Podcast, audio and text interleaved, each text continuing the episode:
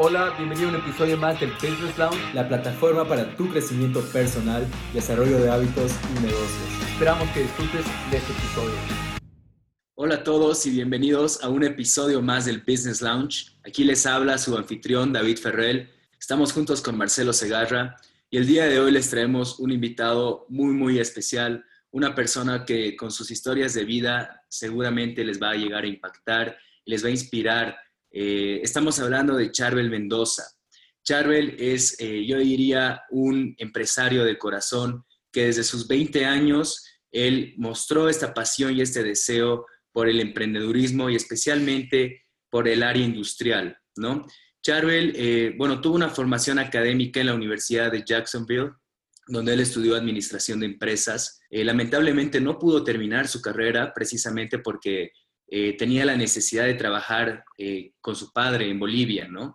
Ahí fue que Charles retornó a Bolivia un año antes de poder concluir sus estudios y empezó a trabajar en esta empresa, en esta fábrica laminadora eh, de fierros, ¿no? Para la construcción. Ahí fue que Charbel desde sus 20, desde sus 20 años empezó a empaparse en todo lo que es la práctica, en todo lo que es el mundo industrial. fue desenvolviendo sus habilidades con la práctica también es que tomó eh, cursos técnicos de contabilidad, siempre buscando cómo eh, conseguir más recursos académicos y de educación para, bueno, poder ser la persona que es hoy en día. Eh, para nuestra audiencia que está en el extranjero, bueno, Charbel es una, una persona, un emprendedor en Bolivia que ha empezado lo que es la empresa Copelme.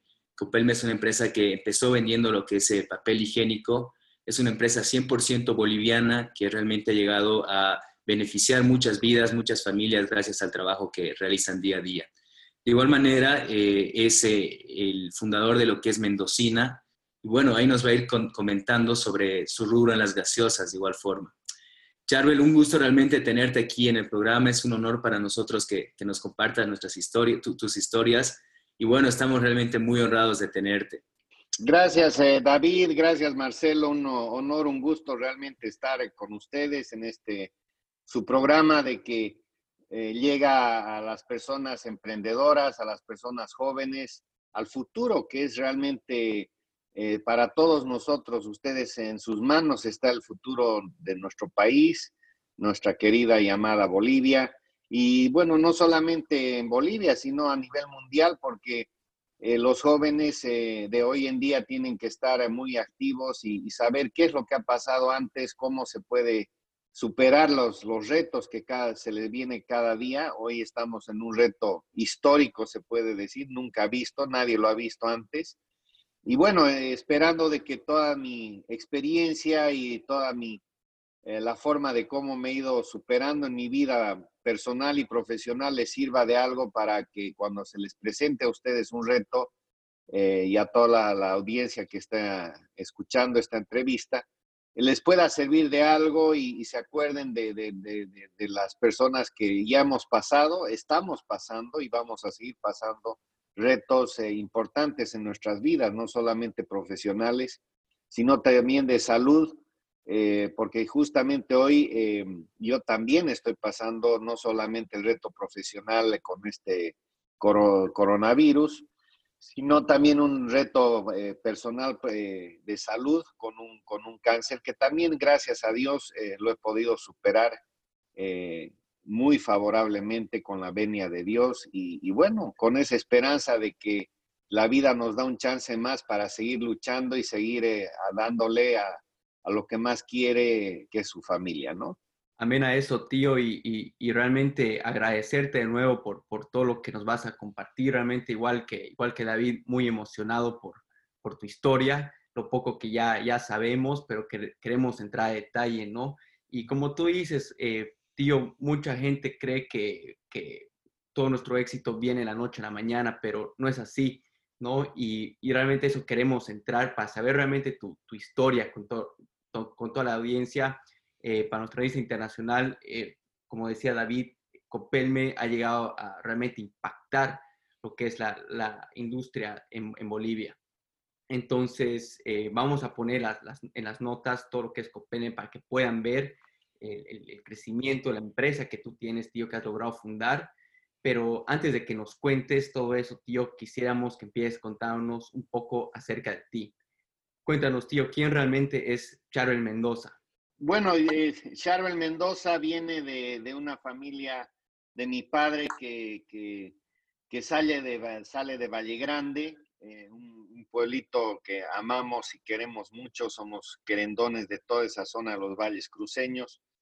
Eh, sale prácticamente a sus 15 años buscándose la vida, porque él tenía un don que, es la, era muy visionario, entonces me imagino que dijo, eh, aquí si me quedo voy a, voy a estar eh, estático, no voy a poder eh, superar a lo que yo quiero llegar, así que se salió de, muy joven, como les digo, a sus 15 años a buscarse la vida. Y, obviamente una de las ciudades más, más sonadas en ese momento por el tema minería era Oruro. Oruro estaba en su auge eh, fue una de las ciudades que tenía el primer, eh, las líneas telefónicas y, era pues la metrópoli, hablaremos así, de, Bolivia. Se fue a Oruro, no le gustó, eh, coincidencia de la vida, y se fue a, se fue a La Paz a, a estudiar en el, en el, área contable y a trabajar en el día. Ahí, ahí em, echa sus raíces y empieza a ver ya los negocios, poco a poco entra a trabajar eh, como un operador en una empresa de gaseosas y ahí es donde él eh, con, los, con el pasar de los años eh, empieza a, ganar confianza de los, de los dueños y empieza a manejar inclusive ya la, la empresa hasta el momento que llega y les dice, bueno, o, me la venden en su fábrica o yo pongo mi propia empresa y soy su competencia. Imagínense en, esa, en ese momento. Entonces, eh, como vieron que mi padre era una persona tremendamente capaz y, muy hábil en los negocios, deciden vendérsela. Ahí es donde él comienza su, su emprendimiento en el, en, el, tema de gaseosas.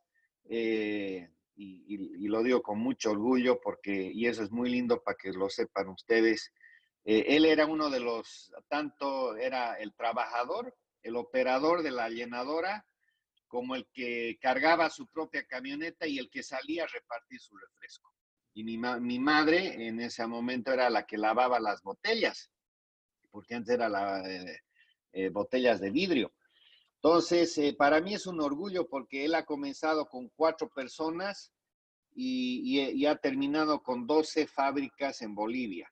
y con mucho orgullo lo digo que ha sido uno de los grandes industriales que ha tenido eh, este país y con más de mil y tantos trabajadores en su, en su planilla. Así que eh, ahí bien lo decías, Marcelito, Mendocina es una de las fábricas. Hemos tenido Pepsi Cola, Canada Dry, eh, Ginger eh, La Cascada, inclusive de La Paz, ha sido, él ha sido parte de esa, de esa creación eh, eh, Vidriolux, que es en Cochabamba, la conocen, que ahora es Vitro, eh, que hace los envases de vidrio, y, bueno, la siderurgia, que era la minor en Oruro, donde eran los de la fábrica de, fierro para la construcción, después tenía otra fábrica de clavos.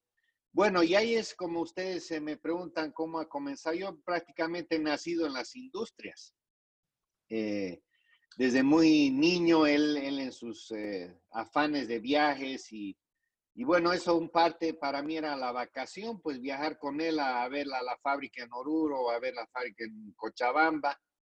Y, mientras él estaba reunido, yo ya estaba eh, con los trabajadores en las máquinas, aprendiendo a, porque era la inquietud de cualquier niño cualquier joven de ver cómo funciona. Ahí también eh, una de mis grandes enseñanzas fue que aprendí a manejar los montacargas, porque esa era la mayor distracción y felicidad para mí manejar montacarga y camiones.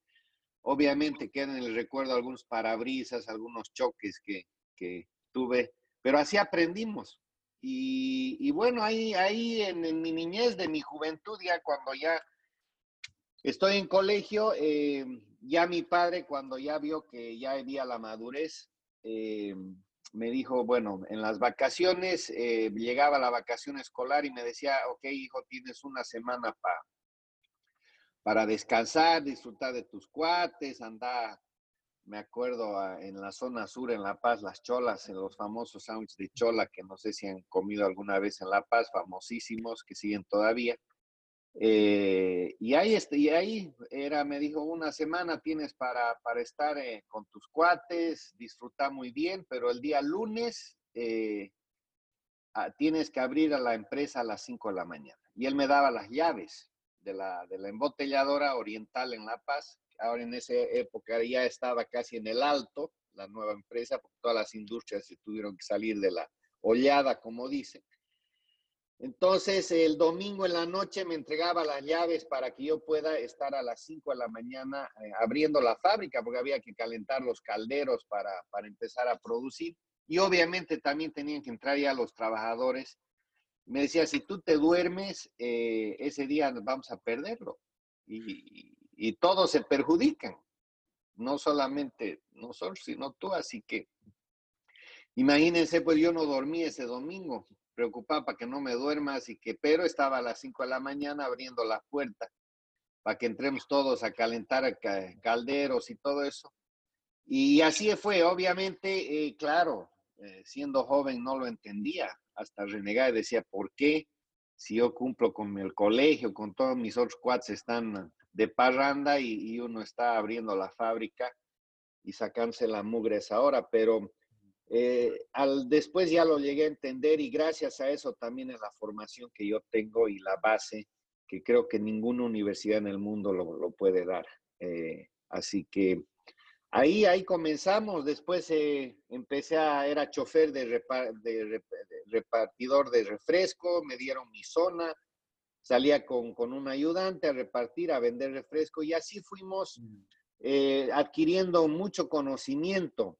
Eh, estuve también en el taller mecánico, por eso me encanta a mí la mecánica, eh, cambiando aceite a los camiones, cambiando las baterías, bueno, todo lo que implica con la flota de camiones.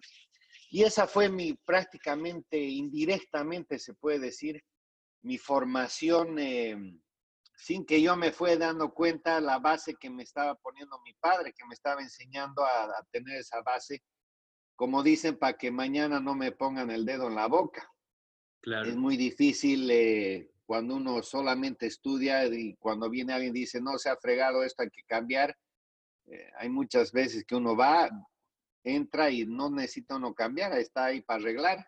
Entonces, eh, eso sí, un poco me ha, no un poco, bastante me ha dado una base para, para, para seguir. De ahí me fui como, les expliqué a, a Estados Unidos, a, a, estudiar administración de empresa. Antes no había las ingenierías como hay ahora. Era administrador de empresas y después si quería uno hacía el, masterado y de ahí el PhD, pero eh, justo a los tres años que yo estaba en, la, en plena carrera, ya mi padre había emprendido una, una reto que era justamente la, la, la, laminadora, la minor en Oruro se llamaba, que iba a ser la, la primera y es la primera industria eh, siderúrgica en Bolivia. Entonces, eh, con muchas proyecciones, con mucha esperanza de poder hacer nosotros los fierros de construcción, eh, íbamos a ser los primeros y ahí estaba también el famoso Mutún, no sé si han escuchado, donde está la mayor reserva de, hierro mineral que existe en Latinoamérica, que hasta el día de hoy no hay vísperas para que eso arranque, pero eso sí es un, mm. una monstruosidad que está en Puerto Suárez. Em, con esa visión se, quiso hacer, pero lamentablemente, él, eh, y como, como que es todos los retos en la vida, y eso es bueno que, se aprenda.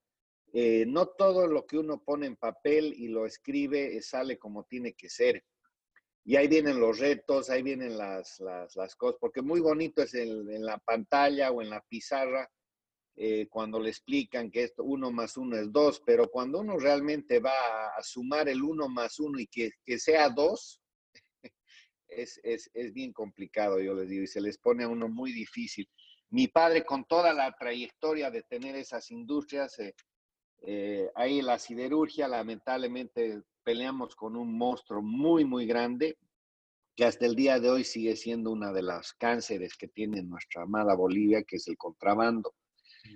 No pudimos, lamentablemente no se pudo derrotar y bueno, se tuvo que venderla a esa, esa empresa eh, eh, con mucho sacrificio, mucho dolor. Fue uno de, las, de los temas de, se puede decir, de eh, fracasos que se tuvo en el grupo, pero todo, toda, toda paso que uno da atrás, da 10, tiene que dar 10 adelante y siempre eh, el, día de futuro es otro día, como digo yo.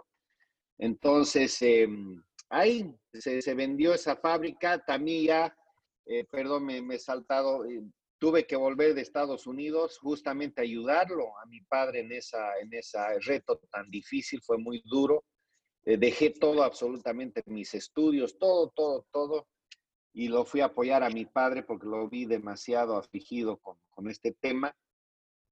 Y bueno, eh, me tocaba ir a Oruro porque la empresa en Oruro era de lunes a, miércoles, eh, ir en carretera y volver jueves, viernes y sábado era estar en La Paz eh, haciendo los asuntos de ventas a nivel nacional. Y bueno, me imposibilitaba de ir a una universidad, así que tuve que ir a un instituto nocturno en la noche para poder sacar algún título porque quedó truncado ese tema de la universidad, así que salí eh, técnico en contabilidad. Y, pero tengo un título, es lo más lindo, o sea, no, no es que, que lo dejé y dije, bueno, ya no, no, no saqué, no soy profesional, soy profesional, es con orgullo, ¿no? Unos serán licenciados, otros masterados, otros doctorados, pero, pero yo tengo mi título ahí que gracias a Dios con mucho sacrificio lo pude sacar en las noches. Entonces, eh, al momento de vender ya quedó prácticamente, eh, se puede decir, en una situación donde decir, bueno, ¿y ahora qué hacemos? Entonces ahí eh, decidimos en familia irme a Cochabamba a, manejar Vidriolux. Vidriolux eh, era la fábrica de envases de vidrio. En ese momento también había una coyuntura bastante difícil y ahí fue donde conozco a la, a la gerente se, llamaban, eh, se llaman a María Cuellar, ella era nicaragüense, pero yo les digo eh, con, así, disculpen, con los pantalones bien puestos, y ella fue mi mentora prácticamente en el tema administrativo. Mm. Eh, tremendamente capaz, tremendamente aguerrida, la, la organizamos, la, todo, la reorganizamos y en un lapso de pocos, de un par de años, eh, esa empresa eh, se vuelve una de las empresas más eh, prósperas en, dentro del grupo Mendoza de Inversiones, porque como les digo, en ese momento había 12 fábricas, donde ya vendíamos botellas de vidrio a, la paseña, a la cervecería, a taquiña, éramos 100% su proveedor, Ducal, no sé si se acuerdan en Santa Cruz, la famosa cervecería Ducal en Santa Cruz. Entonces fue eh, un éxito donde em, prácticamente teníamos año y medio ya vendido a futuro. O sea, el, que quería comprar botellas de vidrio tenía que esperar un año y medio para que le entreguemos su pedido. A ese, a ese grado de, éxito tuvimos. Y en esa época em, vino como una oleada de empresas transnacionales que querían comprar todo y nada a todo, en todo Latinoamérica. Había unas fusiones eh, industriales tremendas. Entonces, una de esas eh, nos contactan la gente de Vitro, México, como eh, era la segunda, es la, era la segunda en, en, esa época fábrica más grande de vidrios en el mundo, porque tenían varias empresas a nivel mundial, y se interesan por la compra de Vidrolux. ahí vamos negociando y casualmente, que yo creo que debe ser una de las pocas veces que se presentan en el tema industrial eh, esta situación, casualmente, o no casual, sino yo creo que se enteraron, Owens, Illinois de Estados Unidos, que era la número uno, se entera que está, había esta fusión y viene y nos toca la puerta. Y ahí sí, como digo, nos volvemos la niña bonita eh, de, de, ver a quién nos vendemos. Así que estuvimos negociando entre uno y el otro hasta que Vitro ya ahí dijo, bueno, les damos este, esta, esta, se la compramos esta empresa, es la última vez, es el último precio que nosotros ya la... Entonces ahí decidimos venderla a, a, México, a los de Vitro, y, y bueno, ahí también otra vez me quedo prácticamente en, ver qué, rubro, todavía quedaban las gaseosas, eh, pero las gaseosas era un tema que, si bien ha, sido mi, primer, eh, mi primera base para ser eh, industrial, como yo les decía, cinco, y, cinco de la mañana estaba en la planta abriendo el caldero, pero ya me entró el reto de decir, oye, yo quiero un proyecto, yo quiero hacer un proyecto, quiero, quiero realmente comenzar. obviamente fue un poco el desagrado de mi padre porque me dijo, ¿cómo vas allá? Ya, ya está la Productos Oriental en Cochabamba, ya está hecha, funcionando todo. Pero dije, no, yo quiero un, un reto personal.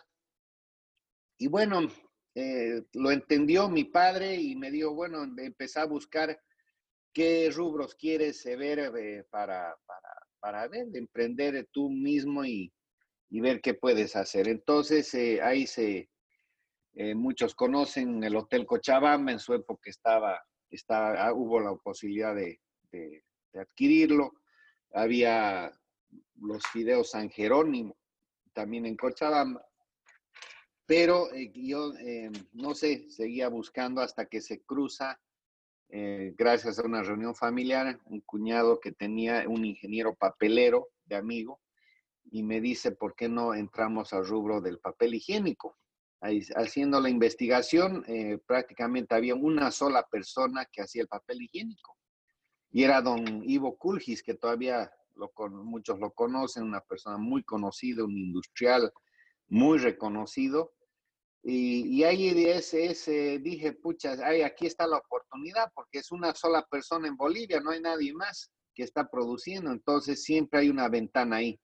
Es como digo las empresas de radiotaxi, cuando comenzaron el, el radiotaxi era gran negocio, eh, y de ahí vinieron 20 y bueno, se, se suena el negocio, ¿no? O sea, se va, ya no es negocio para ninguno. Pero este, este, este rubro eh, lo vi, lo analizamos y decidimos entrar. Eh, el reto era con una inversión bastante, en, claro, en esa época y para mí eh, era una inversión de un millón y medio, donde un millón iba a ser financiado por la banca y, el, y se iba a dar el medio millón para, para arranque. Lamentablemente, ese, ese, y ahí les digo, no, no, hay, no hay cosa perfecta en la vida, entonces eh, no se hizo bien los cálculos de inversión eh, eh, en lo que es tema maquinarias y terminamos con una deuda de, casi 6 millones de dólares. Imagínense, de un millón irse a 6 solo en la banca. era, fue bastante, bastante duro, muy difícil, inclusive como decimos, ya estábamos en quiebra técnica prácticamente, ya, ya se hizo algunos eh, asesores externos, venían a la empresa, yo con la desesperación para que me digan qué rumbo tomar y, y la mayoría decía, sabes que es más fácil que cierres y, y, veas la forma de dar donación de pago a la banca, porque esto está quebrado. Según los números, estás en rojo y esto técnicamente está eh, tu empresa en quiebra. Pero aquí es otra cosa que yo les digo, otra enseñanza. Eh, no dejen sus sueños, o sea, por mucho que, por muy difícil que ustedes lo vean, eh, eh, miren, la fe, hace mucho la fe y, el, poder de decisión que uno tiene, si son los que son creyentes, pedir a Dios que, lo ilumine y lo, lo, siga fortaleciendo, a mí me ayudó mucho. Yo soy una persona eh, muy, muy de fe, mucha fe. Yo tengo mucha fe y me lo ha demostrado muchas veces Dios que, que ahí está eh, a mi lado, eh, empujando todos los momentos difíciles. Y, yo les digo, inclusive, el primer, el primer problema de salud serio fue justamente terminando el arranque de, la, de, la, de Copelme. y en pleno montaje me viene este problema de salud de cáncer y tuve que rajar a, Chile a, que me operen y me tenga un tratamiento de un mes en el tema radiación, dejando absolutamente, absolutamente todo. La fábrica ni había comenzado, ni había arrancado, estábamos en pleno montaje, así que la tuve que dejar a, mi, a, mi, a mi esposa ahí tratando de manejar como mejor podía. Había el, el técnico, el ingeniero, Entonces, fue dos retos muy difíciles que se me presentan en la vida. Uno era con un endeudamiento hasta el techo, que eh, yo creo que eh, la, enfermedad vino por ese grado de estrés que yo estaba en ese momento, por el endeudamiento, y, bueno, ahí viene el tema de salud. Entonces, eh, bueno, superamos eso, ya mi vuelta del tratamiento, terminamos de armar la empresa y arrancamos. una vez que arrancamos la fábrica, y me, yo me acuerdo muy bien, la calidad salió, les digo, paupérrima realmente era lija, así discúlpenme la, pero era tremenda, no podíamos vender. Entonces eh, paramos todavía con todo, todas las cosas, el monstruo del endeudamiento encima, paramos y no, así no, no vamos a... Hicimos varios ajustes, cambiamos el nombre de la, de la marca, antes era como ese con Jumbo, y le ponemos Nacional. Y hoy día ustedes saben que Nacional eh, estamos con el, con el, eh, con un mercado del 46% del mercado es, es Copelme. Y, y, realmente Nacional, desde que arrancamos, empezó, empezó un proyecto que, que ya estaba totalmente en quiebra. En ocho meses, yo les digo así, eh, copamos la máquina la capacidad total de la máquina, la copamos en ocho meses y decimos, ¿y ahora qué hacemos? Porque la deuda, la deuda la habíamos bajado pues un pelito, ¿no? No, no.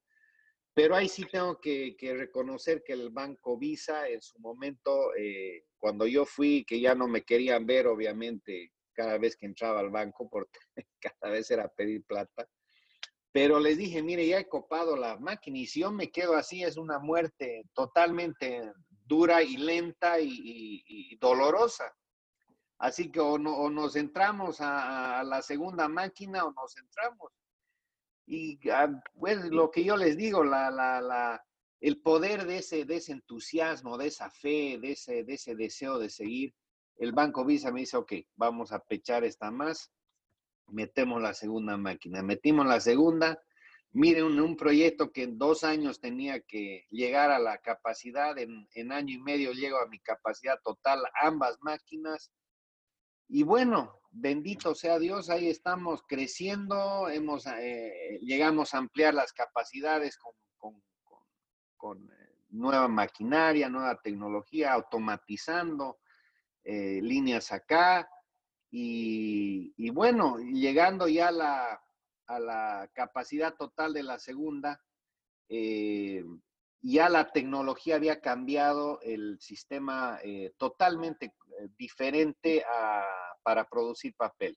nosotros teníamos una línea que se llama mesa plana en las papeleras y desarrollan una máquina que se llama la Crescent Former, que hasta el día de hoy está, esa es la, la tecnología que está ahora, que es más eficiente, una calidad, ustedes han visto la, transformación del, papel higiénico, cómo ha ido transformando a mejor calidad, más suavidad, más esponjoso, o sea, muchas cosas. Y digo, bueno, si yo me quedo con estas dos máquinas, igual va a ser una, como dice el industrial, muere, muere invirtiendo. Entonces dijimos, no, tenemos que saltar sí o sí esta nueva tecnología. Mm. Miren, yo les digo ese otro reto, me fui a, negociar la máquina número 3 al Brasil, una nueva, porque las, las otras dos eran usadas, o sea, eh, muchas, eh, la segunda hecha casi en, Copelme, eh, pero la tercera, como era una tecnología nueva, teníamos que comprar la nueva. Me fui a negociar la máquina y firmé un contrato sin saber de dónde iba a pagar. Yo les digo, así, no, no, el proveedor creyó que yo tenía toda la plata, el dinero, lo firmamos el contrato. Y realmente no sabía de dónde iba a, sacar los quintos, como dicen, para ir a...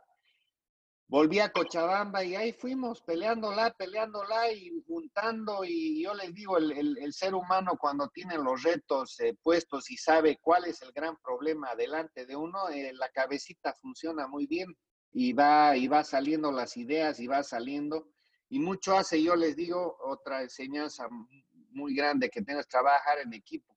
Tengo un equipo fabuloso de ejecutivos eh, eh, que me han apoyado muchos años eh, y, no, porque no, no es uno solo. sería mentirle de decirle, no, gracias a mí, yo soy el, el taita en esto, no es así. Claro. Es, si no fuera el grupo humano de ejecutivo que uno...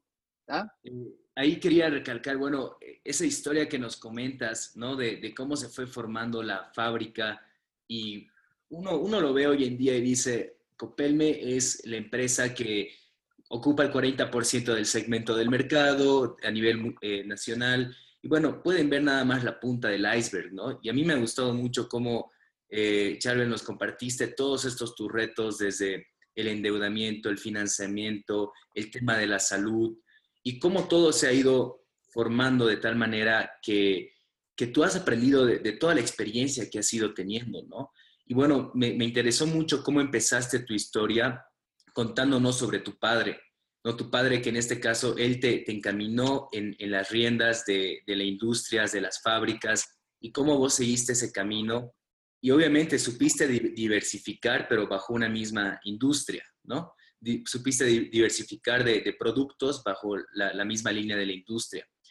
A mí me gustaría, Charlie, que nos, que nos compartas un poco sobre, si nos has eh, comentado sobre el impacto que tuvo el ejemplo y la vida de tu padre en ti, y bueno, aprovechando también que está eh, Rafito, Rafael Mendoza, que es el hijo de Charo, él está aquí igual junto con nosotros en la entrevista, me gustaría que nos compartas la, la importancia del papel que un padre juegue en el hijo, no tanto en, en lo que uno le dice, sino cómo uno lo ejemplifica, cómo uno lo vive. Y, muchas veces yo como hijo le, puedo decir, eh, puedes ver que, wow, el padre o la madre te está poniendo ciertos obstáculos uno lo puede ver como obstáculos, sin embargo, son retos que el padre sabe que el hijo va a superar. Entonces, eh, Charlie, me gustaría que nos compartas eso, ¿no? ¿Cómo, ¿Cómo eso te ha funcionado en tu vida y cómo lo has aplicado ya en la vida de, tus hijos, tú ya siendo como el papel de padre? Sí, tú lo has dicho y es la, esa es la fórmula del éxito. Yo creo que es la fórmula que, que, que uno tiene y ese, ese es el ejemplo. O sea, si tú tienes que convertirte realmente en el ejemplo de tus hijos, de tu familia, eh, no solamente tu familia, de la sociedad en sí, pero yendo más a lo, al hijo, tú tienes que ser el ejemplo, eh, enseñándole cosas muy, eh, pilares muy importantes en la vida. Como yo les digo, uno es la fe, eh, que uno tiene que tener en, emprender absolutamente en todo, no solo en los negocios, sino la fe que tiene que ponerle en su familia, en su hogar, en sus hijos. Otro es, yo les digo sinceramente, la sencillez. Yo he llegado, eh, y no es porque me, ponga flores, pero los que me conocen eh, realmente saben que soy una persona muy sencilla. O sea, no, no, yo estoy con mis trabajadores, estoy almorzando con ellos al lado de ellos, estoy entrando a, a todos los, rincones, nos abrazamos, no sé, qué sé yo, imagínense, eh, y aquí ejemplo, porque muy, muy lindo es poner, hablar una cosa, pero poner el ejemplo. Yo tengo más de 600 eh, y tantas personas trabajando en las dos plantas actualmente en, Copelme y, no tengo sindicato. Y, y, debo ser de las pocas industrias que no tiene sindicato porque que yo creo en, el, en la comunicación de la gente y cuando, la, cuando hay respeto, y ese es otro de, los, de, los, de las cosas fundamentales que uno tiene es el respeto. Fe, sencillez y respeto. Eh, mi gente está totalmente abierta y, tienen la confianza suficiente para venir a mí y decir que quiere hablar con, con Charbel Mendoza, entra a hablar conmigo. yo les digo a veces, hasta me hablan de sus problemas eh, personales en familia. Eh, dice, don Charbel, tengo este problema con mi esposa, usted qué. Y yo, yo soy el, consejero, el, amigo, el que los apoya.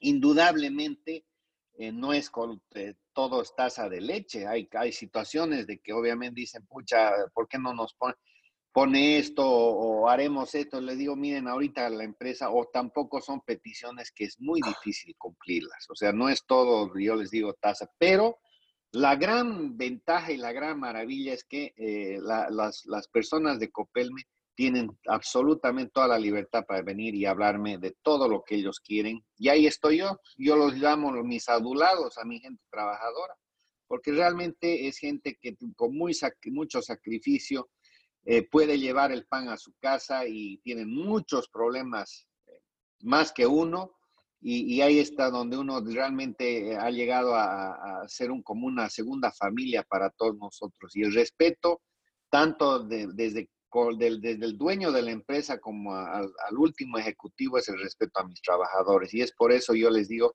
que no tenemos em, ningún sindicato, tenemos inclusive un, un dentista todos los días para mis trabajadores, tenemos una guardería para los hijos de las y los trabajadores, una guardería donde los pueden llevar, se les alimenta, se les educa. Eh, peluquería. Ustedes eh, díganme cuántas empresas en Bolivia tienen, tienen su propia peluquería para su gente y, su, y, manicure más para las, las, las, las damas. Del, en serio, los viernes se anotan todos los que quieren eh, ser, eh, volver pipirinay se les corta el, pelo y a las, a las damas les hacemos el manicure, aunque no creen. Y los viernes. Y ahí tenemos un consultorio médico gratuito, tanto el dentista como el médico general, obviamente. Gratuito no solamente para los trabajadores, sino para la zona. O sea, cualquier vecino puede llegar, tocar la puerta del consultorio y se lo va a atender. Tanto en dentista como en médico. ¿no? Entonces, eh, eh, imagínense ese, ese efecto multiplicador que hemos tenido en el barrio, porque el barrio nos cuida. Dice, oye, Copel, me pucha, está con nosotros, aquí está, nos da eh, algún problema. Muchas veces han presentado de, robos en nuestro, en nuestro vecindario. Lo primero que hacen antes, yo creo, de llamar a la policía, nos llama a nosotros, nosotros mandamos a la seguridad, a, cuidar, a, a, muchas emergencias. Yo les digo así, francamente. Así que es un efecto multiplicado. Pero volviendo, y discúlpenme que me salga del, de un poquito de mi entusiasmo, pero volviendo al ejemplo, esos son los ejemplos que doy a mis hijos, ¿no? A Rafito, a Natalia, donde eh, eh, no solamente es a buscar el negocio, ganar la plata y, listo, ¿no? Este, eso te es multiplicador en la zona, en la gente, qué, cosa más linda cuando uno nota el cariño. Y eso es lo que he transmitido a mi, a mi familia, a mis hijos, donde ser eh, la sencillez, la fe y el respeto son los tres pilares fundamentales para mí que me han ayudado en mi vida a, llegar donde he llegado, ¿no? No, sin, sin duda, tío, y, me encanta lo que, lo que dices, ¿no? Fe, sencillez y respeto, y sin duda eso es lo que va a hacer crecer cualquier empresa, cualquier emprendedor, son características de un emprendedor, ¿no? hay una, hay una frase muy famosa que yo me acuerdo, lo que dicen como, cómo o sea, si tuvieras que escoger entre gobernar con miedo o gobernar con amor, ¿cuál, cuál harías? Entonces, mucha gente se va por, por, por, el miedo, o sea, prefieren que le tengan miedo, o sea, que le tengan respeto, pero al final, al cabo, tú has hecho lo contrario, has gobernado con amor y ahí se ve que, que no solamente los empleados, pero sino el pueblo, o sea, la comunidad se pone la, la camiseta de Copelme y dicen, yo saco pecho por, por esta empresa, ¿no? Por decirlo así. Y realmente es muy, muy admirable, muy admirable y, y, y saber que, nos compartas aquí los secretos que a cualquier otra empresa le, puede servir, ve las necesidades del trabajador, ve las necesidades de, su equipo, que al final al cabo son ellos los que están ejecutando día a día, ¿no? Muy, muy admirable y gracias por compartir todo eso con, nosotros, tío. Ahora, algo que, que, quería preguntarte, ¿no? Tú quisiera decirlo, ponerlo de esta manera, que mm, en varias ocasiones que nos, nos, has estado contando, has agarrado y sin, sin tener un respaldo o, o, tener todo planificado, como se dice, has, has, quemado los barcos para irte de vuelta la, de la isla, has agarrado y has seguido adelante, te has metido nuevos retos, ¿no? ¿Qué te, qué te hizo seguir? ¿Qué te hizo eh, ¿hay algún factor motivante? Porque muchos emprendedores, y esto va dirigido a todo nuestro, nuestro público joven de, emprendedores que, tienen voces en la cabeza. Sin duda estoy seguro que te han venido voces que te decían, hay que tirar la toalla, hay que, o sea, ¿qué estamos haciendo? Dudas de, de, ti mismo, ¿no? De lo que eres capaz. ¿Qué te hizo seguir? ¿Qué te hizo creer en ti mismo? Es, es creer en uno mismo, querido. Ese es eh, uno de los temas eh, básicos que uno tiene que creer en su proyecto, creer en lo que uno está haciendo.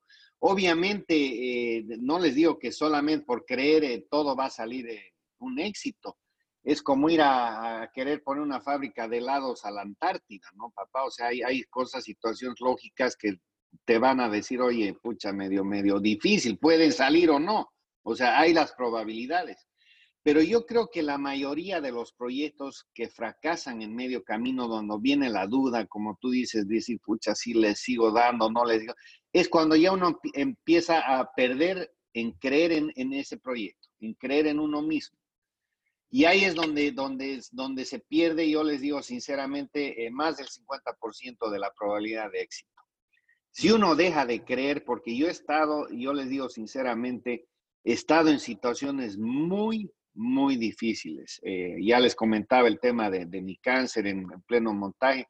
Y no se, no se olviden de que hace un par de años, uno, no, unos tres o cuatro años, he tenido un incendio de una magnitud tremenda, donde mi vida de Copelme prácticamente ha estado en juego. O sea, ahí, ahí podíamos haber eh, completamente quebrado con una fábrica tremendamente exitosa, pero eh, por una desgracia de un incendio, casi nos quedamos, como dicen, hablando solitos. Y, y ese, esa, esas horas, yo les digo, porque todo se, se, se, se, se apuntaba a que una, una área de la empresa, eh, rogando de que no llegue, a, no haya llegado a quemarse. Era, les digo, el, talón de Aquiles de la fábrica. Entonces, eh, por eso es que eh, esas horas de la noche hasta que no podíamos llegar por la magnitud del incendio a esa, esa zona, eh, no sabíamos qué iba a pasar, porque ahí estaba en juego toda la vida. De los, de los 600 y tantos trabajadores estaba la, vida eh, de Copelme ahí. Y yo le digo gracias a Dios, no llegó las llamas a donde querían llegar. y, al día siguiente, cuando ya entramos a la zona y toda la parte, eh, y eh, los profesionales eh, hicieron una revisión y cuando ya me dicen, don Charbel, en, un, en, en, en, una semana la tenemos arrancada la fábrica. Miren, no saben, es como volver a nacer, volver a nacer y todo ese mundo, esa, esa felicidad donde, donde, donde un día estaba uno no sabe si, si va a estar al otro lado y el otro día que hay una espera. Nosotros de ahí eh, arrancamos sin techo. Yo me acuerdo porque todo el techo se cayó, se incendió y ahí en la intemperie, pero produciendo. Así que, y es porque creíamos que, y la fe, eh, eh, que la cosa iba a salir. Así que ahí está, papá, ese creo, en mi criterio, es uno de los temas importantes. No dejar de creer que el proyecto ah, tiene que seguir.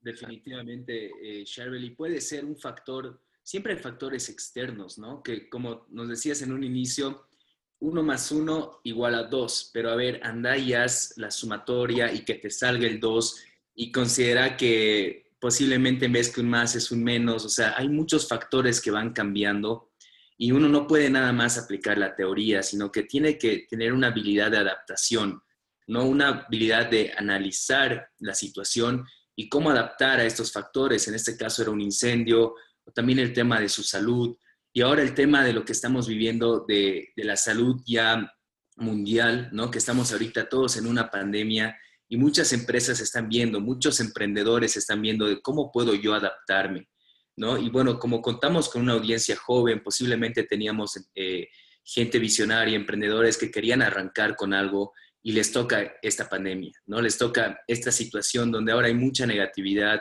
mucha incertidumbre en el ambiente sin embargo, me gustaría que nos, comparta, Charbel, qué herramientas personales usa usted o, qué habilidades usa, hábitos para poder tornar estas, estos factores externos y, bueno, a la larga poder hacer una oportunidad de aprendizaje y de mejora. Yo en esta situación, como les decía, tan difícil que está pasando, no solamente Bolivia, es a nivel mundial, este, este enemigo invisible que tenemos y que lamentablemente no sabemos qué es lo que va a pasar porque hasta el día de hoy no hay una, no se está visorando después de tanto tiempo una solución. Pero eh, eso quiere decir que nos está poniendo a prueba nuestra habilidad y, la, la, la, habilidad más que todo se va a la adaptación que uno tiene que tener en estas situaciones. Uno tiene que adaptarse eh, con un modo eh, de, sobrevivencia, como digo yo.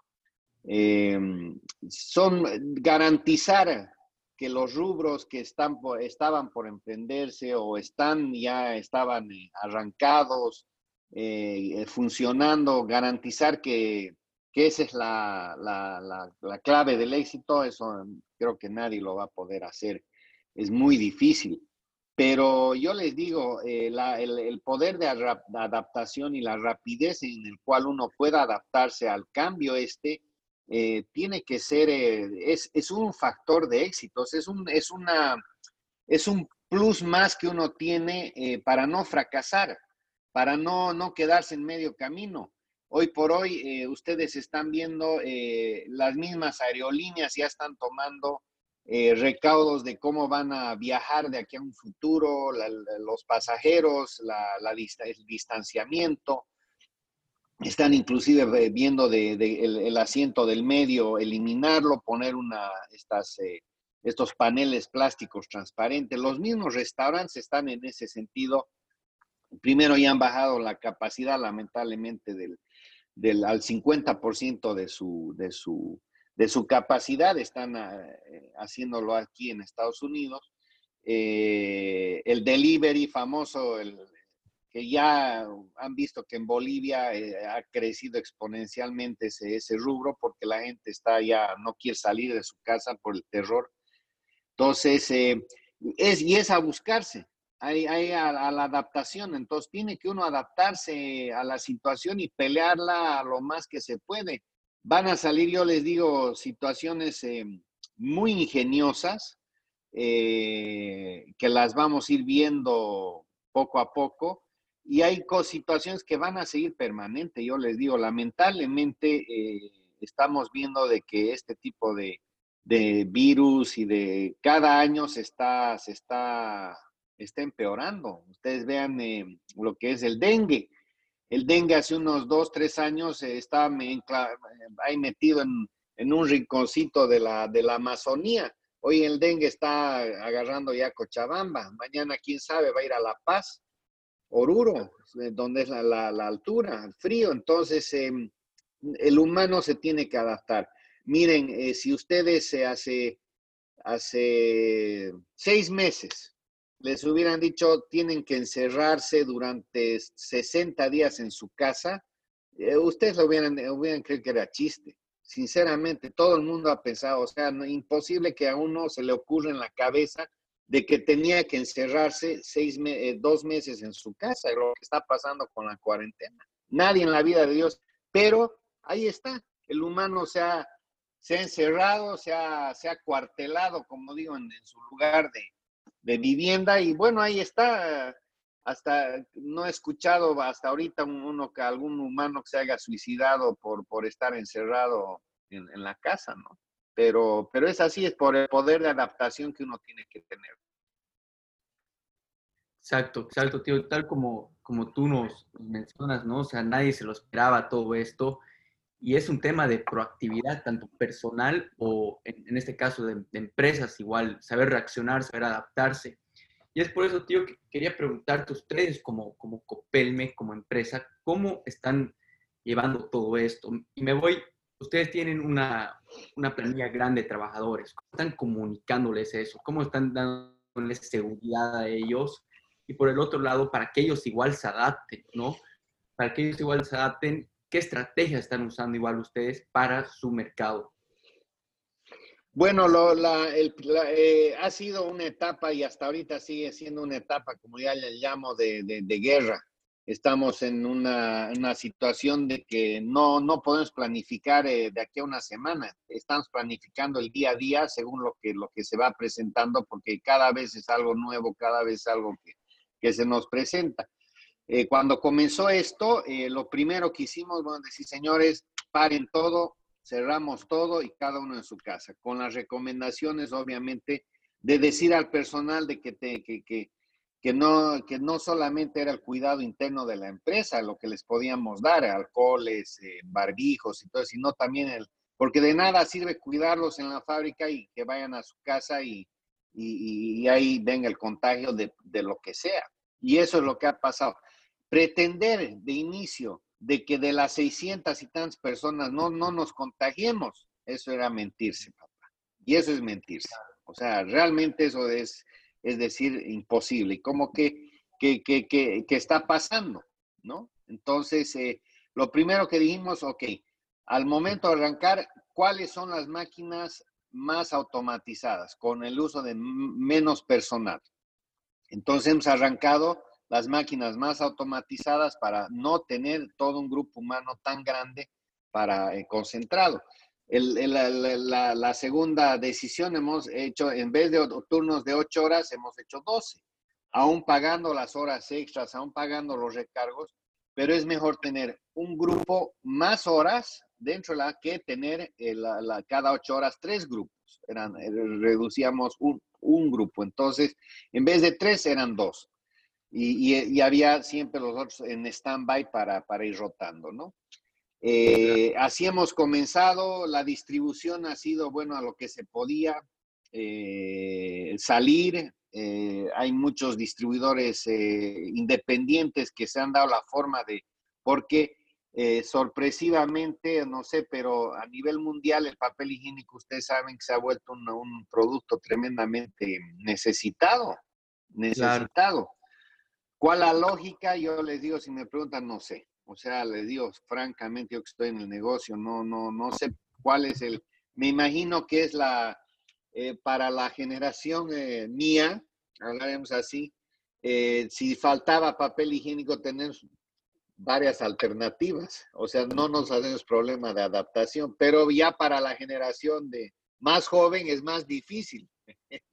Yo creo que ni en YouTube en YouTube si ponen, eh, no, no, no hay respuesta. Entonces yo creo que hay esa, esa, cuando una, el humano no sabe a dónde, dónde tener la, la respuesta la, de, lo que puede hacer, se desespera y lo único que atiende es a comprar y comprar y comprar para eh, tres años de abastecimiento, es lo que está pasando, ¿no? Porque hasta el día de hoy hay desabastecimiento de papel higiénico. Entonces, eh, ese, ese es el tema de que nos hemos ido adaptando, volviendo a la, pregunta de ustedes, querido, es adaptarse. Hoy por hoy, eh, eh, ya, eh, como les digo, no estamos, no estamos libres, hemos decidido hacer una nueva, a ver, y es bien interesante, con unas, los mensajes que llegan, hay un estudio de unos científicos que dicen, trabajar cuatro días y cuarentenarse 10 días. Porque según ellos, estos científicos, eh, cuando uno se contagia, el, el, los primeros cuatro días no, uno no, no contagia, no, el, el, que se ha contagiado del virus no transmite, digamos, los primeros cuatro días. Después del cuarto día sí es ya eh, más, eh, según, según los estudios, porque ahora, hasta ahorita no hay una. Entonces, ¿qué hemos dicho? Ok, a ver, veremos esa, porque no, no, no deja de ser eh, sacada de los pelos esa decisión. Entonces, eh, basándonos en ese, mm, hay un reportaje que han hecho de, diferentes eh, profesionales. Entonces, estamos adaptando la fábrica para trabajar cuatro días y, y cuarentenarse diez. ¿Me tiene Con, un, con rotación de grupos. Es, una, es un trabajo titánico, yo les digo sumamente difícil. En, transporte, los grupos, por o sea, miren, es una, es, como les digo, es muy fácil hablarlo, pero hacerlo es bien complicado. Pero no deja de tener razón. Ahora me dirán, pero los 10 días que van a cuarentenarse, ¿quién garantiza la cuarentena? Sí, lo sé. Eh, de esos de esos 10 días eh, hay, hay gente responsable y hay gente que estamos viendo que no lo toma muy responsablemente la situación.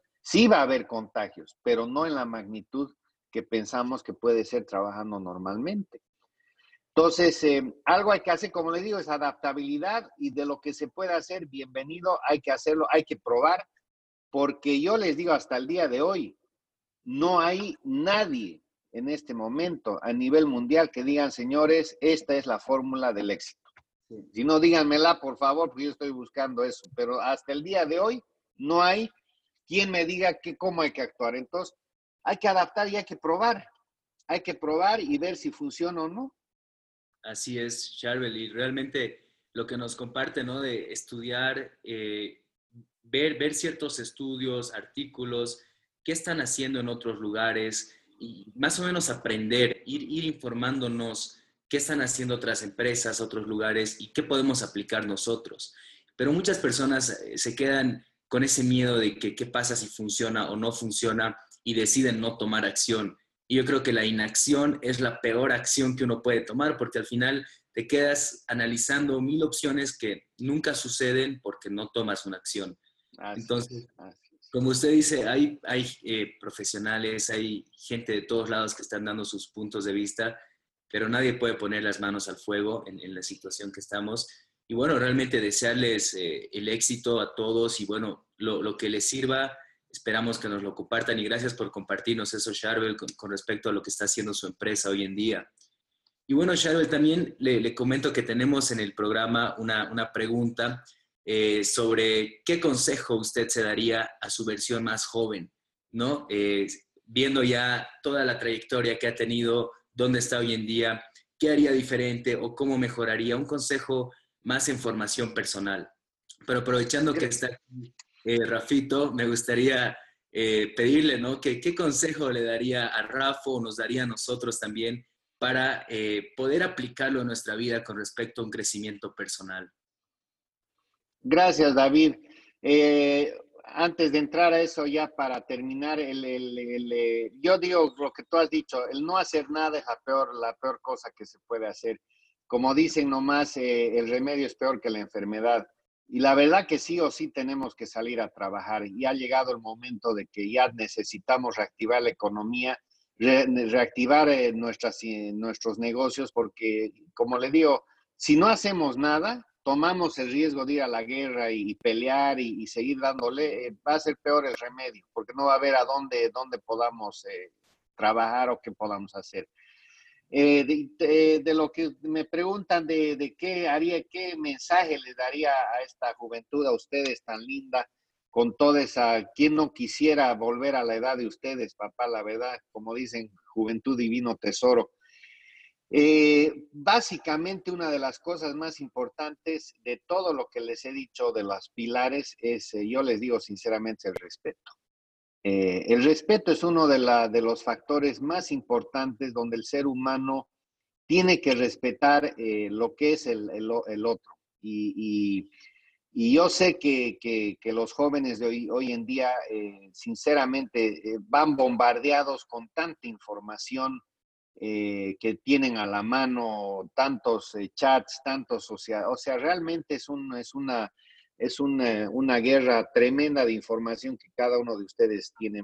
Y lamentablemente en, ese, en, esa, en esa coyuntura eh, veo eh, que un poquito el respeto a, las personas eh, de las generaciones anteriores, a las cosas de la naturaleza hablaremos, pero en ese sentido sí, ustedes son más conscientes que nosotros. Nosotros realmente hemos sido los guerreros más aférrimos contra la naturaleza ustedes ya, mucha gente estoy viendo joven que la está tomando conciencia. Y ese es un, eso es lo lindo, lo que les digo, el respeto a, convivir. Pero más que todo, lo que yo veo es el respeto al ser humano, al, día a día, al que estamos en la calle, al, al, que no conocemos. Entonces, ese es un factor muy importante. Yo les digo con la experiencia mía, así como yo respeto y me respetan a mí, a los trabajadores, el momento que uno deja de invade esa, esa, esa, esa frontera es donde realmente la cosa no, empieza a fracasar. Así que eso es el mensaje que les doy, respeto y, la, y lo más lindo, la fe y la sencillez, pero sobre todo esos tres, el respeto es lo más lindo, ¿no? Sí mismo, gracias, gracias tío por, por compartir ese, ese mensaje con nuestra audiencia estamos totalmente de acuerdo, ¿no? El respeto es un, fundamento para toda relación, eh, es lo que realmente te, hace crecer, respeto a tus trabajadores, respeto a tus amigos, a, a tus familiares. Y esto me voy que, que muchas veces nosotros a los jóvenes eh, creemos que nuestros papás nos están diciendo algo y, no, no, no, podemos verlo, no podemos ver lo que nos quieren enseñar, no, no, no, no logramos ver todo eso, ¿no? En su momento. Y esto en mi, en mi vida personal, o sea, yo ahora, ahora me doy cuenta de ciertos hechos que, que digo, pucha, mi papá o mi mamá tenía razón a decirme esto, ¿no? Pero lo veo años después, años después. Entonces, realmente respeto es, es clave aquí, clave para todo joven y gracias por compartir eso con, con nosotros, tío. Em, tío, ahora quería preguntarte algo igual que eh, normalmente lo, lo, preguntamos a todos nuestros speakers, que realmente nos, da mucha curiosidad, ¿no? Cómo ellos se, visionan. Y te vemos a ti bien visionario. Eh, ¿Dónde te ves tú de aquí a cinco años? Tanto personalmente como con Pelme. en lo personal, papito, de aquí a cinco años me veo ya retirado y disfrutando de toda mi, de todo mi sacrificio y todos los problemas, papá, de salud que, que con lo que he pasado y lo que estoy pasando hoy día, eh, realmente para mí vivir el día a día, disfrutar y que Dios me dé un día más de vida es, es un logro, papá. Así que eh, en lo profesional, eh, ahí es donde realmente ya es un tema que les digo, yo lo veo como una cosa muy emocionante, muy feliz. Eh, y esa es otra cosa eh, linda que ustedes tienen que, cuando uno es líder y cuando uno encabeza un proyecto y lo hace crecer y es cabeza, hay mucha gente que le cuesta mucho, mucho desprenderse. decir, pucha, ya aquí está mi barra de mando, y ahora le toca a, a, uno de mi familia o a una persona ya empezar a manejar. Eh, yo no lo veo así, yo lo veo, la verdad, sinceramente, lo veo como una cosa hermosa, eh, que ya no veo la hora de hacerlo, sinceramente les digo, porque los conozco a mis hijos, eh, a Rafito, a Natalia, que, que, ya han terminado, ya son profesionales, gracias a Dios, ellos han eh, estudiado negocios sin ningún tipo de imposición, yo les digo, y ahí está Rafito, eh, yo les he dicho, si el día de mañana ustedes quieren ser el mejor eh, chef del mundo, háganlo, porque una de las cosas que uno tiene que hacer lo que le encanta. Si no, papá es una persona fracasada, hacer la cosa que uno no le gusta. Entonces, ellos dos han escogido libremente negocios y ya están, ya los tengo a los dos listos para, como digo, el pan en la puerta del horno, para que para que ya volvamos a Bolivia. Ahora están conmigo acá por mi problema y todo lo que ha pasado. Pero ni bien lleguemos, ya eh, hace, yo les digo, hace unos casi un año atrás, ya hemos empezado a, armar toda la estructura ejecutiva para que venga la nueva generación de administradores. Eh, yo he comenzado con, con, con, un grupo de ejecutivos, están muchos años conmigo, ya nos conocemos, pero esa es la generación de ahora. No, eh, tenemos que formar la nueva generación, entonces ya estamos formando, ya, ya hay, hay un grupo que justamente van a conformar con, con Natalia y Rafael, donde van a empezar a manejar la empresa. Yo estimo de que en uno, un año máximo ya ellos van a, este grupo humano de ejecutivos conjuntamente con mis hijos, van a manejar la Copelme, todo el, todo el, la compañía, no solamente de, de Cochabamba, sino de Santa Cruz. Y de aquí un año ya, pues como dicen, mira mi hamaca y a, y y, a ventilarme. Así que la verdad, y lo tengo muy, muy este, porque claro, es difícil. Yo sé, mucha gente tener el poder, eh, cuando uno va a la fábrica, siempre es la presencia del ese, este, pero yo les digo, todo tiene su etapa, todo tiene su momento y, y es de, de, un arte en la vida de decir, hasta aquí llegué, ahora sigue la nueva generación, aquí está, con todos sus errores, con todas las cosas que va a haber, porque somos humanos, vamos a ir cometiendo errores hasta el último día, pero con esa fe que las cosas van así y esos principios que yo les digo que mantener eso es lo más importante. Si esas tres, para mí, esos tres están intactos, no hay problema. Exacto. No, como nos dice, ¿no? Fe, sencillez y respeto, parece estos son los valores tanto suyos y, y los de la empresa y los que ha ido eh, formando en sus hijos todo este tiempo, Charvel, realmente un ejemplo de vida, yo diría, una persona con, mucha historia, con mucha experiencia y mucha visión también para poder dar su empresa, ya formarla y crear este grupo corporativo para que sus hijos puedan ingresar. Algo que realmente no es fácil, ¿no? Como usted dice, eh, uno lo va formando por tanto tiempo y, y, hay ciertas personas que les cuesta soltar. sin embargo, es una habilidad poder hacerlo y poder formar un buen ingreso para, para la segunda generación. Charbel, realmente muchas gracias por compartirnos todo. Eh, tío, realmente son ejemplos tan prácticos, una historia tan, tan linda y, bueno, yo me siento muy feliz y muy honrado de haberlo escuchado. Sé que nuestra audiencia de igual manera eh, lo va a recibir de esa forma. Gracias por acompañarnos aquí hoy, eh, Charbel, Rafito. Realmente eh, el hecho que nos haya compartido esta historia con su hijo aquí presente hace incluso el mensaje más, más emotivo, ¿no? Y para nosotros es un orgullo haberlos tenido a los dos aquí en el, en el programa. Y bueno, sigamos impactando más vidas, sigamos compartiendo este mensaje. Un gusto, Sharon. Gracias, David. Gracias, querido. Marcelito, igual. Gracias, no, gracias a ti, tío. Más bien, eh, recalcando lo que dice David, lo que nos has compartido, realmente esos principios, valores, tanto para nosotros como para nuestra audiencia, realmente vale oro, ¿no? O sea, que nos has podido compartir tus, tus años de vida, de experiencia, de enseñanzas, de fracasos en cuestión de minutos. Sé que para cualquier persona, incluyéndonos, eh, realmente es algo impresionante. Agradecerte eso, tío, eh, realmente desearte todo lo mejor, mucha, mucha salud, eh, la fe, realmente que nos está resaltando acá, es algo muy importante, ¿no? Algo muy importante. Tenemos que tener fe en algo, ya sea Dios, ya sea, ya sea lo que alguien cree. Es algo muy, muy importante tener fe. Y gracias, tío, por haber compartido todo con nosotros eh, de todo corazón. Estoy seguro que, que, te va a ir muy bien en esa transición, igual con, con tus hijos. Desearles todo lo mejor como, como empresa familiar.